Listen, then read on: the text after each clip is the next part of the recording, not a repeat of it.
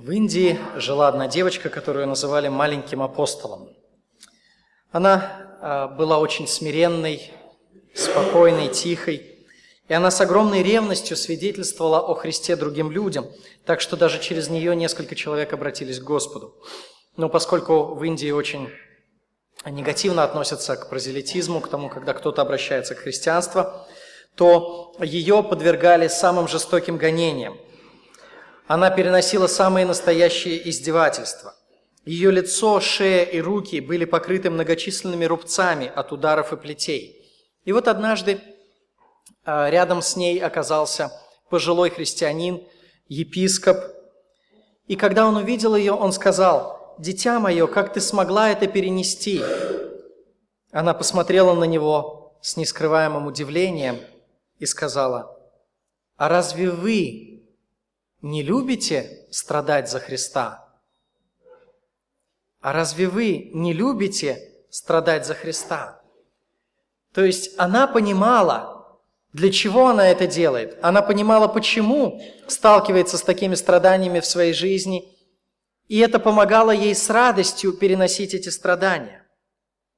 Эта девочка переносила страдания с радостью, потому что она понимала Божий промысел в страданиях.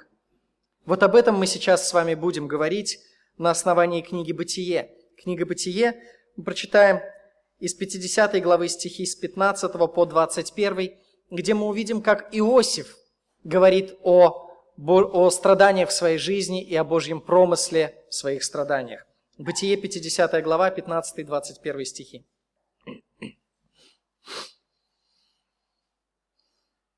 И увидели братья Иосифовы, что умер отец их, и сказали, что если Иосиф возненавидит нас и захочет отомстить нам за все зло, которое мы ему сделали? И послали они сказать Иосифу, отец твой перед смертью своей завещал, говоря, так скажите Иосифу, прости братьям твоим вину и грех их, так как они сделали тебе зло. И ныне прости вину рабов Бога Отца твоего. Иосиф плакал, когда ему говорили это. Пришли и сами братья его, и пали пред лицом его, и сказали, «Вот мы рабы тебе». И сказал Иосиф, «Не бойтесь, ибо я боюсь Бога. Вот вы умышляли против меня зло, но Бог обратил это в добро, чтобы сделать то, что теперь есть, сохранить жизнь великому числу людей. И так не бойтесь, я буду питать вас и детей ваших». И успокоил их, и говорил по сердцу их. Когда мы смотрим на историю Иосифа, мы видим Божий промысел в его страданиях и его реакцию на этот промысел. Иосиф прекрасно понимал, что именно Бог устроил то, что произошло в его жизни раньше. Поэтому, оглядываясь назад на свою жизнь, он мог сказать, Бог это сделал, Бог это замышлял, это был Божий замысел. В 20 стихе, как мы позднее будем более подробно разбирать его и говорить, а, Иосиф напрямую утверждает, что Бог замыслил все те события, все те трагические, скорбные события, которые произошли в его жизни. И именно потому, что он понимал, что это Божий промысел, он смог правильно отнестись к этим негативным обстоятельствам своей жизни. И он смог не мстить за себя, но наоборот проявить добро своим братьям. Давайте сейчас вместе Оглянемся тоже на жизнь Иосифа и посмотрим, какие же события привели его к тому месту, где он в конечном итоге оказался. И в этих событиях, которые все связаны со страданиями в его жизни, мы постараемся увидеть руку Божьего промысла. И затем, когда мы пробежимся вот так вот по истории Иосифа из книги «Бытие», мы снова взглянем на вот эти вот стихи из 50 главы и посмотрим, какой была реакция Иосифа на этот божественный промысел. Э, если бы Иаков не любил Иосифа больше других сыновей, то тогда он не испытал бы всех тех страданий. В 37 главе, в начале истории Иосифа, подчеркивается вот этот вот момент. 37 глава, 3-4 стихи. «Израиль любил Иосифа более всех сыновей своих, потому что он был сын старости его, и сделал ему разноцветную одежду. И увидели братья его, что отец их любит его более всех братьев его. и возненавидели его и не могли говорить с ним дружелюбно. Неужели другие дети не увидят, что отец выделяет кого-то одного из них? Ну, конечно, увидят. Но Иаков не понимал этого, и поэтому, или просто не придавал этому значения. И поэтому он продолжал снова и снова проявлять на практике особенную любовь к Иосифу, при этом пренебрегая другими детьми. И для того, чтобы подчеркнуть, что он любит именно Иосифа больше всех остальных, как будто бы это уже недостаточно. Он сделал ему еще вдобавок ко всему разноцветную одежду. Какую-то особенную одежду, которая выделяла его среди всех остальных братьев. Неужели остальные братья могут к этому относиться безучастно? В четвертом стихе говорится, «Увидели братья его, что отец их любит его, более всех братьев его». И каким было их отношение к Иосифу? «И возненавидели его, и даже не могли говорить с ним дружелюбно». Вот, это положило начало страданиям Иосифа. И точно так же бывает и в нашей с вами жизни. Любовь одних людей и ненависть других может приводить нас к страданиям. Далее, если бы Иосиф не видел пророческих снов, то, это, то тогда это не привело бы его ко всем тем страданиям, которые он пережил. Однако в пятом стихе 37 главы сообщается, «И видел Иосиф сон, и рассказал братьям своим, и они возненавидели его еще более». Интересно, Иосиф видит сон, а откуда он взял этот сон?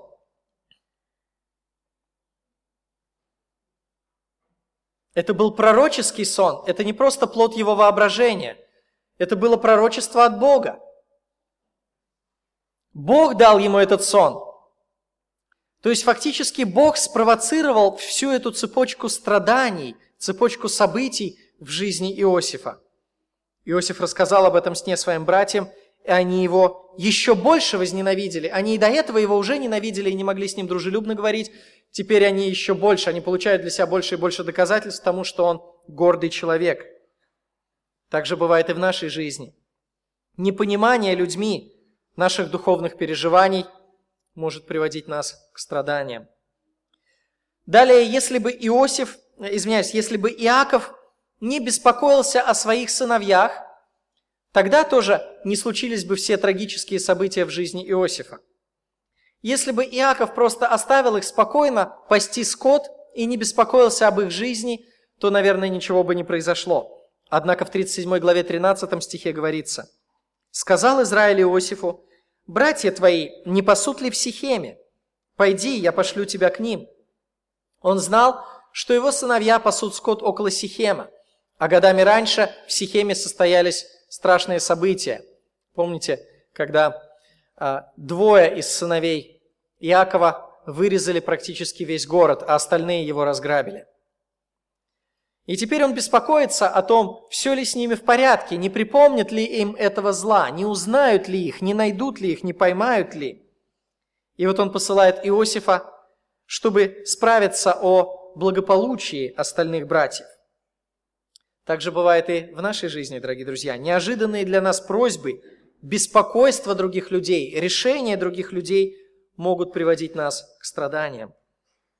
Если бы Иосифа не нашел человек, который слишком много знал, то тоже эта история не была бы такой. Когда Иосиф не мог найти своих братьев неподалеку от Сихема и бесцельно блуждал по полям, нашел его некто блуждающим в поле, 37 глава 15 стих. И спросил его тот человек, говоря, чего ты ищешь? Он сказал, я ищу братьев моих. Скажи мне, где они пасут? И сказал тот человек, они ушли отсюда, ибо я слышал, как они говорили, пойдем в Дафан. Странные совпадения, опять же. Иосифа вообще мог бы никто не найти, он так бы походил, походил там и не найдя их, вернулся бы обратно. Но его все-таки нашел человек какой-то. И этот человек не просто нашел его, встретился ему по дороге, а спросил его, чего ты ищешь? Иосиф ответил ему. И этот человек не просто сказал, «М, слушай, никогда не встречал, откуда же я знаю, где они. А оказывается, он слышал, как они говорили между собой, что пойдут в Дафан, и сказал об этом Иосифу. И именно поэтому Иосиф отправился дальше к своим братьям. Так и нас неожиданные встречи с какими-то людьми могут приводить к страданиям. Если бы братья не хотели доказать себе, что Иосиф гордец и пустозвон, тогда бы он не пережил той катастрофы, которую пережил. Однако они хотели этого. 37 глава, 19-20 стихи. «И сказали друг другу, вот идет сновидец. Пойдем теперь и убьем его, и бросим его в какой-нибудь ров, и скажем, что хищный зверь съел его, и увидим, что будет из его снов». Заметьте их цель. Почему они именно сейчас так настропалились против Иосифа? Они говорят, увидим, что будет из его снов. Они хотели доказать, что сны Иосифа – это пустышка. Они хотели доказать, что на самом деле Иосиф в гордости своей сам все это придумал, тогда как они никогда не поклонятся ему, и он никогда не будет возвеличен. И вот поскольку они хотели доказать это, они и начали поступать соответствующим образом. Так и в нашей жизни нездоровая ревность некоторых людей может приводить к страданиям. Если бы в точно определенное время мимо не прошел караван, то тоже все могло оказаться иначе. 37 глава 22-27 стихи сообщают. «И сказал им Рувим, не проливайте крови, бросьте его в ров, который в пустыне, а руки не налагайте на него». Это говорил он, чтобы избавить его от рук их и возвратить его к отцу его. Если бы мимо не шел караван, то так бы и произошло. Рувим бы вернулся вовремя, Рувим бы проконтролировал, чтобы никто не тронул Иосифа, и он смог бы вернуть ребенка отцу. Однако дальше в 25 стихе сообщается, «И сели они есть хлеб, и, взглянув, увидели, вот идет из Галаада караван из Мальтян, и верблюды их несут стираксу, бальзам и ладан, идут они отвезти это в Египет. И сказал Иуда братьям своим, что пользы, если мы убьем брата нашего и скроем кровь его? Пойдем продадим его измаильтянам. А Рувима в это время не было рядом. Если бы караван измаильтян не прошел мимо, ровно в этот момент, когда Рувим отсутствовал, то, наверное, все эти события не произошли бы с Иосифом. Казалось бы, случайные стечения обстоятельств могут приводить к страданиям. Если бы братья Иосифа не оказались столь бессердечны, то тоже эта катастрофа не произошла бы в его жизни. Позднее они сами будут вспоминать о том, как они поступили с Иосифом в этот самый момент. В 42 главе 21 стихе они скажут, «Точно мы наказываемся за грех против брата нашего. Мы видели страдания души его, когда он умолял нас, но не послушали. Зато и постигло нас горе это». Иосиф, несомненно, из своего рва кричал братьям, «Зачем вы это делаете? Что вы?» И они видели, как они сами говорят, страдания души его. Он умолял нас, но мы его не послушали. Они проявили такую бессердечность, которая привела его к ужасающим страданиям. Так и в нашей жизни бессердечность некоторых людей может приводить нас к страданиям. Если бы жена Патифара не обратила внимания на Иосифа, то тоже он не страдал бы сильнее. Однако в 39 главе 7 стихе сообщается, «И обратила взоры на Иосифа жена господина его и сказала, спи со мною». Так похоть некоторых людей может приводить к страданиям. Если бы слуги не ушли из дома, то тоже Иосиф не страдал бы сильнее. Однако в 11 стихе 39 главы говорится, Случилось в один день, что он вошел в дом делать дело свое, а никого из домашних тут в доме не было. Опять же, обстоятельства совпали таким образом, что жена Патифара оказалась один на один с Иосифом, а все домашние покинули дом. Отсутствие рядом каких-то людей может приводить к страданиям. Если бы какие-то люди были рядом с нами в этот момент, то ничего бы не произошло, но отсутствие этих людей может приводить к страданиям. Далее, если бы Патифар не поверил клевете, Иосиф не страдал бы сильнее. В 39 главе 17-20 стихах говорится, что произошло все-таки иначе. Патифар поверил клевете. И пересказала ему те же слова, говоря, «Раб еврей, которого ты привел к нам, приходил ко мне ругаться надо мною. Но когда я подняла вопль и закричала, он оставил у меня одежду свою и убежал вон». Когда господин его услышал слова жены своей, которые она сказала ему, говоря, так поступил со мной раб твой, то воспылал гневом. И взял Иосифа господин его и отдал его в темницу, где заключены узники царя. Так и в нашей жизни бывает, что клевета одних людей и доверие этой клевете других приводит к страданиям. Если бы виночерпий не оказался столь неблагодарным, то тогда тоже страдания Иосифа не продлились бы так долго. Иосиф оказался в тюрьме, и в некоторых стихах в оригинале эта тюрьма называется также ямой. Так очень часто в Египте устраивали тюрьмы. Это было не здание какое-то снаружи, сверху построенное, это была огромная яма, выкопанная в земле. И узники находились внутри, в этой яме, куда не проникал свет, где было очень холодно, куда лилась вода. Их никто не кормил. Не было такого э, гуманного представления о содержании заключенных, как сейчас распространено, а, когда есть хотя бы какая-то кормежка, пусть скудная, но все равно какая-то есть. Узников в египетских тюрьмах никто не кормил. И они должны были полагаться на милость людей. Вот кто мимо проходил, как милостыню нищим бросают, так и этим людям бросали куски хлеба или куски пищи, и они это уже сами между собой как-то делили. Это была очень тяжелая тюрьма, вонючая яма, где заключенные все вместе находились, не отдельно по камерам. Туалет там же, в этой же яме. Еда не предусмотрена. Это были очень тяжелые обстоятельства. И вот в таких обстоятельствах виночерпий забыл его. 40 глава 23 стих говорит, «И не вспомнил главный виночерпий об Иосифе, но забыл его». Иосиф остается в этих обстоятельствах еще на два долгих года.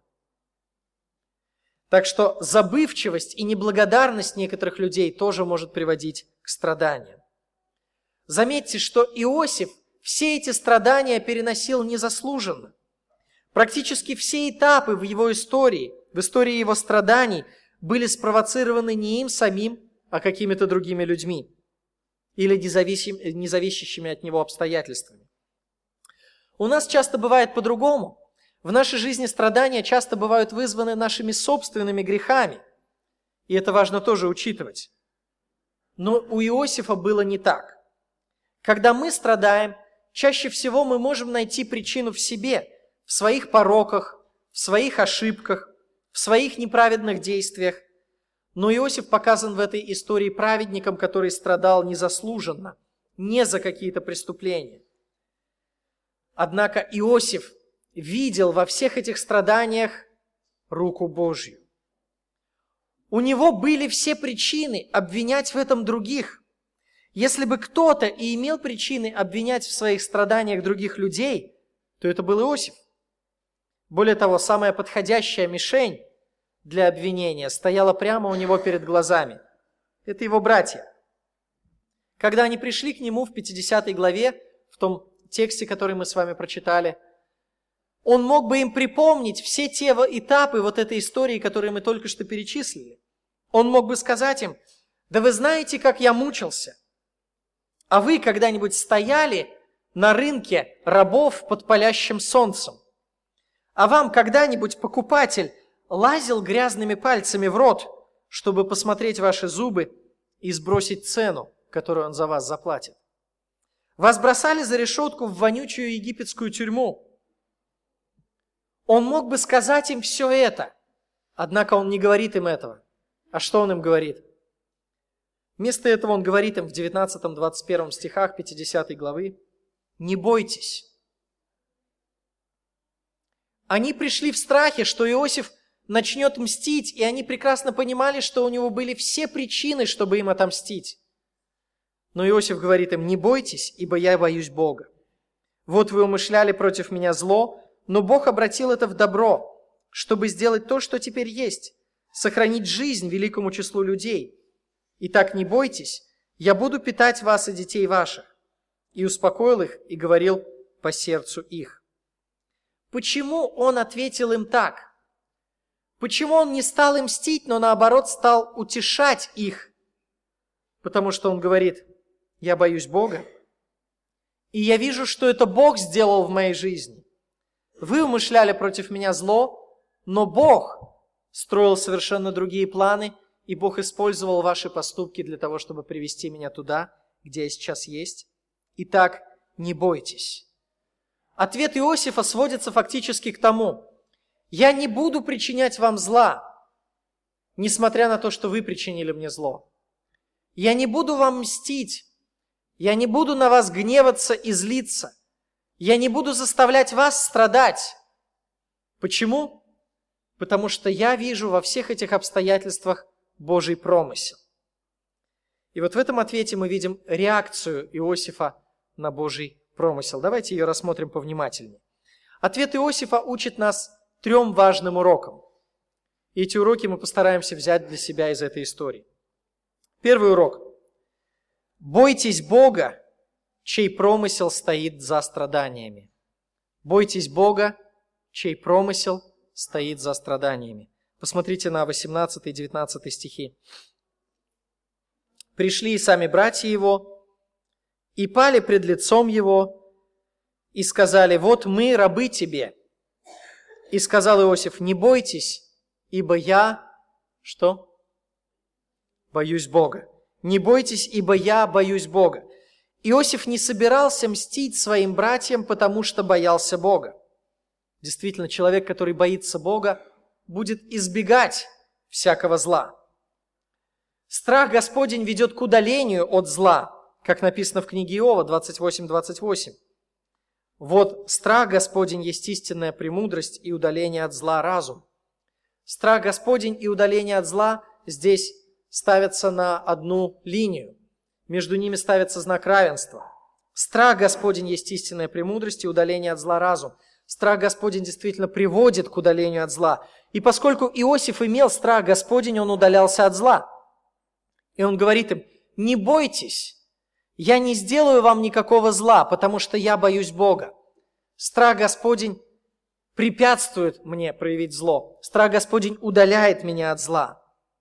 Дорогие друзья, боитесь ли вы Бога, подобно Иосифу, чтобы также удаляться от зла и не гневаться на других людей и не причинять им страдания? Следующий урок, второй урок. Верьте в благость Божьего промысла. Верьте в благость Божьего промысла. Посмотрите на 20 стих. «Вот вы умышляли против меня зло, но Бог обратил это в добро, чтобы сделать то, что теперь есть, сохранить жизнь великому числу людей. Из синодального перевода этот нюанс не заметен, однако в оригинале дважды используется одно и то же слово. Дважды используется в этом стихе слово «замышлять». Более буквально этот стих следовало бы, следовало бы перевести следующим образом. Послушайте внимательно. Вы замышляли против меня зло, Бог же замыслил это для добра. Слушайтесь еще раз в эти слова. Вы замышляли против меня зло, Бог же замыслил это для добра. Дважды используется одно и то же слово – замышлять, замыслил. Вы замышляли, Бог замыслил. Вы замышляли против меня зло, Бог же замыслил это для добра. Буквальный смысл вот этого стиха чрезвычайно важен для нашего понимания темы о Божьем плане и о его проведении. Вот из этого стиха видно, что над всеми обстоятельствами царит Божий промысел. Все события в истории Иосифа, и драматичные, и славные, и трагичные, и радостные, были тщательно спланированы Господом. Здесь Иосиф говорит, Бог замыслил это – и рабство Иосифа в Египте, и то, что он попал в дом Патифара, и то, что он оказался в тюрьме и был там оставлен на лишнее время, на лишние два года. Все это было запланировано Богом. Бог замыслил это. Как пророчески говорила Анна, мать пророка Самуила, в первой книге Царств, 2 глава, 6-8 стихи. Она говорила, «Господь умерщвляет и оживляет, не сводит в преисподнюю и возводит. Господь делает нищим и обогащает, унижает и возвышает. Из праха подъемлет он бедного, из брения возвышает нищего, посаждая с вельможами, и престол славы дает им в наследие. Действительно, Бог управляет всем. Иосиф это признавал, он говорил, Бог замыслил это. Далее Божий промысел не исключает человеческую свободу, но, напротив, включает в себя и учитывает человеческие решения. Кстати, уже поступил один из вопросов, и как раз вот на эту тему. Как в рамках вот этой вот темы о Божьем промысле, о Божьем проведении, как в рамках этой темы мы должны относиться к человеческой свободе. Так вот, Божий промысел не исключает человеческую свободу, но, напротив, учитывает человеческие решения и включает их в себя как составную часть. Еще раз посмотрите на этот стих, 20 стих. «Вы замышляли против меня зло, Бог же замыслил это для добра». Буквальный перевод это, этих стихов с оригинала. «Вы замышляли против меня зло, Бог же замыслил это». Что замыслил Бог? Именно то, что замышляли братья. Не что-то другое, а именно это. Вы замышляли, а Бог замыслил это. Таким образом, глобальный замысел Бога, глобальный его план включал в себя их замыслы как составную часть. Божий промысел включает в себя даже греховные поступки людей, то есть даже то, что Божий моральный закон не одобряет. Вы замышляли против меня что? Зло. Бог замыслил что? Это для добра. То есть то же самое, что вы замышляли, а что они замышляли? Зло Бог замыслил. Таким образом, Божий план для всей истории, он включает в себя не только положительные вещи, но также и отрицательные вещи. И по-другому быть не может, да? Если Бог а, должен составить план для всей истории, то ведь наша история земная включает в себя не только радужные моменты, да? Она включает в себя и Гитлера, она включает в себя и Холокост, она включает в себя и разные войны, которые происходили. И если бы только Бог это не планировал и говорил бы каждый раз, ой, извините, не получилось, опять не то, опять вне моего плана случилось, это было бы совершенно, совершенно абсурдно. И Библия, конечно же, такому не учит. Библия учит, что Божий план, он охватывает абсолютно все события. Он включает в себя и то, что Бог одобряет, и то, что Бог не одобряет. Вы замышляли против меня зло, Бог же замыслил это. Далее, Божий промысел не снимает с человека ответственности. Божий промысел не снимает с человека ответственности. Заметьте, как Иосиф дает ясную моральную оценку поступку братьев. Он говорит им, вот то, что вы замышляли, это не просто игрушечки, это не просто детские какие-то штучки. То, что вы замышляли, это что? Зло. Он дает ясную моральную оценку их поступкам. Действительно, братья не собирались служить Богу. Они не собирались исполнять Его замысел, сохранить жизнь великому числу людей. Не такая у них была цель. Они просто замышляли зло. Они-то не понимали, что сыграют определенную роль для Божьего благого замысла.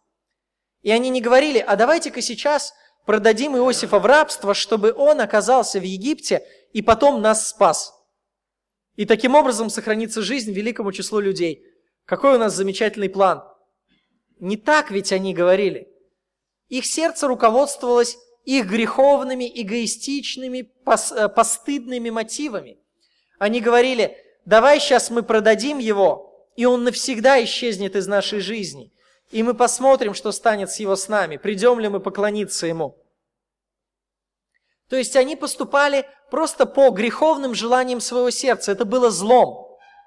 Поэтому, хотя они и сыграли свою роль в Божьем плане, но за свои поступки они должны понести ответственность, потому что их решения были вызваны греховными и неправильными мотивами. Перед Богом их поступки греховные заслуживали наказания. Ну и, наконец, Божий замысел благ. Божий замысел благ. Здесь сказано, Бог замышлял это для добра, чтобы сделать то, что теперь есть, сохранить жизнь великому числу людей. Божий замысел в конечном итоге добр. Это значит, что когда мы по завершении всей земной истории будем смотреть на эту историю, мы будем только лишь восхищаться Богом. Мы будем видеть, как много милости Он проявил, как много заботы Он показал. Мы будем восхищаться Его величием, Его славой, Его долготерпением. Мы будем восхищаться также и проявлением Его гнева над греховными поступками людей. Мы будем восхищаться им как сильным судьей и великим справедливым а, Творцом Вселенной.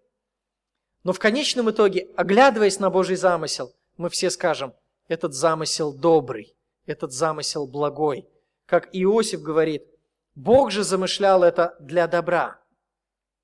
Дорогие друзья, видите ли вы Божий замысел во всем, что с вами происходит? Если вас кто-то обидел или поступил с вами греховно, несправедливо, сознаете ли вы, что это для чего-то допущено было Богом? Может быть, Бог допустил это, чтобы вас испытать. Может быть, Он хотел показать через вас пример христианского характера. Может быть, Он сделал это для того, чтобы впоследствии вас возвысить, как Он возвысил Иосифа. Если вы во всех негативных обстоятельствах видите исключительно роль людей, тогда вы будете реагировать на это обидой, гневом, раздражением или непрощением. Потому что вы будете видеть, так, со мной случилось вот это вот несчастье, это он виноват. Я пострадал, это она виновата. В моей жизни такие вот негативные обстоятельства, мои дети страдают, это они виноваты. Если вы не видите Божьей руки во всех обстоятельствах вашей жизни, то вы будете винить окружающих людей, и вы будете реагировать на это с гневом, раздражением, обидой и непрощением. Но Иосиф не реагирует так, что помогает ему реагировать совершенно иначе – понимание Божьего промысла. Он понимает, что Бог замышлял все эти события от того, что отец его любил сильнее, чем всех остальных детей, и сделал ему разноцветную одежду, до того, что его забыл виночерпий в вонючей египетской тюрьме. Он понимает, что все эти события, вся эта цепочка его страданий была задумана, запланирована и исполнена Богом. И поэтому он за вот этими людьми, которые причинили ему боль, он видит что-то большее. Он видит Божью руку. И он понимает, что он может смириться перед Богом и не гневаться на этих людей. Да, они виноваты. И он, он не сглаживает это, он не говорит, что э, вы-то, ну, в общем-то, тоже сделали хорошее дело, потому что видите, к чему это привело. В конечном итоге все нормально, все разрулилось. Он не говорит им так. Он говорит, вы сделали зло, вы замышляли зло. Он дает ясную моральную оценку их поступку. Но он не мстит им сам. Он предоставляет Богу совершать его божественный справедливый суд. А сам за всеми этими негативными обстоятельствами видит руку Божью. И понимает, Господь замышлял это. Господь допустил вот этому человеку сказать вот эти слова. Господь допустил вот этому человеку совершить вот эти действия. Господь допустил вот этому человеку забыть то, что он забыл. Господь попустил это, чтобы меня привести сейчас именно вот в эти обстоятельства, потому что Бог именно здесь хотел меня видеть. И поэтому Он не гневается и не раздражается на людей, но принимает это как от руки Божьей, предоставляя Богу совершить справедливый суд над всеми поступками людей. Дорогие друзья, если вы видите за всеми негативными обстоятельствами руку Божью, то вы сможете реагировать на них с кротостью и терпением. Понимание Божьего промысла и осознание Его всевластия – это лучшее лекарство от многих духовных проблем. Итак, мы увидели несколько уроков. Первый урок – бойтесь Бога, чей, про, э, чей промысел стоит за страданиями. Второй урок – верьте в благость Божьего промысла. И третий урок покоряйтесь Божьим целям. Покоряйтесь Божьим целям. В 21 стихе Иосиф говорит, «Итак, не бойтесь, я буду питать вас и детей ваших». И успокоил их и говорил по сердцу их. Иосиф понимал, что Бог привел его на это место не случайно. Бог поручил ему важное и ответственное служение – находиться на месте главного визиря страны. Для чего? Чтобы спасти свою семью в годы голода и послужить исполнению Божьего промысла. Бог поручил ему это сделать. И если Бог хотел ему, чтобы он сделал именно это, то он покоряется Божьим целям. Это был Божий промысел спасти жизнь великому числу людей, как он сказал. И раз это так, то буду ли я действовать вопреки Божьему промыслу? Буду ли я теперь уничтожать вашу жизнь, если Бог привел меня сюда, чтобы ее спасти? Нет. Я покорюсь Божьему промыслу, и я буду питать вас и детей ваших, как он говорит. Понимание своей роли, что Бог поставил его на это место, чтобы его семью сохранить, позволяет ему не мстить его семье. Господь через это привел меня сюда, Он хотел сохранить вашу жизнь, я покоряюсь Божьему промыслу, Божьей воле. Я буду питать вас и детей ваших. Осознание того служения, которое ему поручил Господь, побуждало Иосифа к добрым делам. Дорогие друзья, понимаете ли вы, к какому служению Бог вас призывает? Может быть, сейчас вы думаете о каких-то очень неприятных обстоятельствах в вашей жизни, о какой-то большой обиде, которую вам кто-то нанес, о каком-то сильном недопонимании, которое вы встречаете со стороны, может быть, даже других верующих, других людей в церкви. Какие бы негативные обстоятельства, какие бы конфликты и сердечные переживания вы сейчас не переносили, постарайтесь посмотреть на это с такой точки зрения. Каков Божий промысел в этих обстоятельствах? Какое служение поручил вам в этом Господь? Что Он хочет, чтобы вы совершили? Какое доброе дело Он хочет сделать через вас в этих обстоятельствах? И тогда подумайте, что доброго вы собираетесь сделать для тех людей, которые вас обижают, не понимают, которые с вами несправедливо поступили. Ну и в заключение хотелось бы добавить еще несколько уроков, которым учит нас история Иосифа. Друзья, если вы страдаете несправедливо, не удивляйтесь. Если вы страдаете несправедливо, не удивляйтесь. Праведный Иосиф страдал. Праведный Иов страдал. Праведный Христос страдал. Почему вы думаете, что вы не будете страдать? Господь призвал нас, чтобы мы шли по стопам Его. А эти стопы, эти пути проходят через долину страданий. Если Иосифа, которому сам Бог посылал пророческие сны, презрительно называли сновидцем, мечтателем, то что удивительно в том, если люди приписывают вам дурные мотивы? Если Христа, в котором не было никакой вины, называли Веельзевулом, князем бесовским, то что удивительного, если нас с вами будут называть оскорбительными именами? 1 Петра 4 глава, 12-13 стихи говорит, «Возлюбленные, огненного искушения для испытания вам посылаемого не чуждайтесь, как приключение для вас странного, но поскольку вы участвуете в христовых страданиях, радуйтесь, да и в явлении славы Его возрадуетесь и восторжествуете. Если вы страдаете несправедливо, не удивляйтесь. Далее, если вы страдаете несправедливо, то не уставайте творить добро – если вы страдаете несправедливо, не уставайте творить добро. Так делал Иосиф. Когда его продали собственные братья, он делал добро Патифару. Когда Патифар бросил его в тюрьму, он делал добро заключенным. Когда его предал один из заключенных, он продолжал делать добро и в конечном итоге оказал добро фараону. Он мог бы сказать, ну все, я устал от этого. Что польза от моего добра? оно не приводит меня ни к чему хорошему. Я мог бы с таким, э, с таким же успехом начать жить, как все остальные люди. Может быть, тогда бы я меньше страдал. Но Иосиф так не говорит. Он не уставал делать добро. Поступайте правильно просто потому, что это правильно. Творите добро, потому что это есть добро перед Богом. Живите праведно, потому что это видит Бог. И тогда, если вам придется страдать несправедливо, то вы не поколеблетесь и не впадете в отчаяние. Ну и, наконец, последний урок. Если вы страдаете несправедливо, не мстите за себя. Если вы страдаете несправедливо, не мстите за себя. Когда Иосифу предоставилась возможность отомстить своим обидчикам, он не стал этого делать. Более того, когда он рассказывал о своих злоключениях, он не пускался в обвинения против своих братьев. Он не стал обвинять ни своих братьев, ни Патифара, ни жену Патифара. Он просто говорил – Ибо я украден из земли евреев, и здесь ничего не сделал, за что бы бросить меня в темницу. Но он не пытался отомстить всем тем людям, которые его обидели, тем, что он а, наговорит как можно больше против них.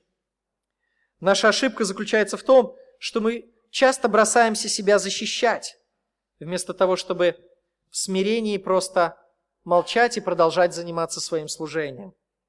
Мне самому это трудно бывает, когда меня обвиняют, хочется всегда э, показать, что обвинители неправы, доказать это.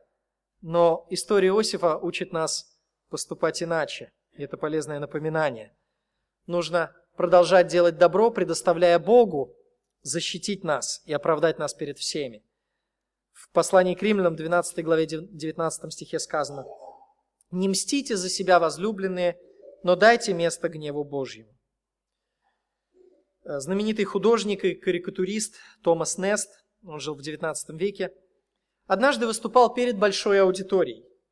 Он рисовал картины прямо у них на глазах. Знаете, это такое очень увлекательное шоу, когда художник рисует быстро, профессионально, и он прямо на глазах у большой аудитории рисует какую-нибудь необычную, великолепную картину. На этот раз он взял полотно шириной около двух метров, высотой чуть меньше метра, и он поместил его почти горизонтально, но чуть-чуть под углом. И затем он начал на этой картине рисовать пейзаж крупными мазками. Очень быстро на полотне появлялись зеленые луга с пасущимися на них коровами, желтые поля пшеницы, небольшой сельский домик с окружающими постройками, рядом фруктовый сад, а над всей картиной по ярко-голубому небу поплыли пышные белые облака – Казалось, само небо проливало на землю свое благословение. Наконец картина была закончена, никаких дополнений уже не было нужно. Художник продолжал держать кисть в руках, с улыбкой принимая восторженные отзывы посетителей. Когда аплодисменты смолкли, Нест отошел, э, отошел на шаг от полотна, словно бы рассматривая его критическим взглядом, и, покачав головой, взял темные краски и тогда он начал темными красками хаотично наносить мазки на картину. Под темными тонами исчезло голубое небо. Художник спросил, вы когда-нибудь видели такую картину? Когда что-то черное, что-то темное начинает вдруг пятнать красивую картину нашей радужной и беззаботной жизни. Между тем он продолжал работать кистью. Замазанными оказались луга, поля, фруктовый сад, здания – Рука художника двигалась вверх-вниз, вправо-влево по всему полотну. Наконец, весь пейзаж был безнадежно испорчен. Вот от той первоначальной идиллии ничего не осталось. Все было покрыто черными мазками. Осталась только мазня, которая напоминала художественные эксперименты маленького ребенка. Тогда Нест, довольный своей работой, отступил на шаг, отложил кисть в сторону, словно бы показывая, что работа, наконец, закончена. Однако на этот раз аплодисментов не последовало. Никто не понял, что произошло и зачем он это сделал. Тогда Нест попросил своих помощников выйти на сцену, поместить картину в позолоченную рамку и после этого ее перевернуть, поставив в вертикальное положение. И вот тогда загадка раскрылась. Взору зрителей предстала вертикальная картина, изображающая красивый водопад. Вода низвергалась с обрыва, образованного темной скалой и окруженного деревьями и зеленью. И это открытие было настолько неожиданным, что весь зал, весь зал взорвался аплодисментами. Дорогие друзья, пока что вы можете не понимать, какую картину рисует в вашей жизни Бог. Вам кажется, что страдания безнадежно испортили полотно вашей жизни. Однако, когда вы попадете в вечность, картина перевернется, и вы увидите замысел художника. И этот замысел будет прекрасен. Вам останется лишь преклониться перед благим Божьим замыслом и сказать, что Творец нашей жизни, который рисует нашу картину, действительно знает, что Он хочет сделать и знает, как этого достичь и результат его работы будет непременно прекрасен. Давайте помолимся.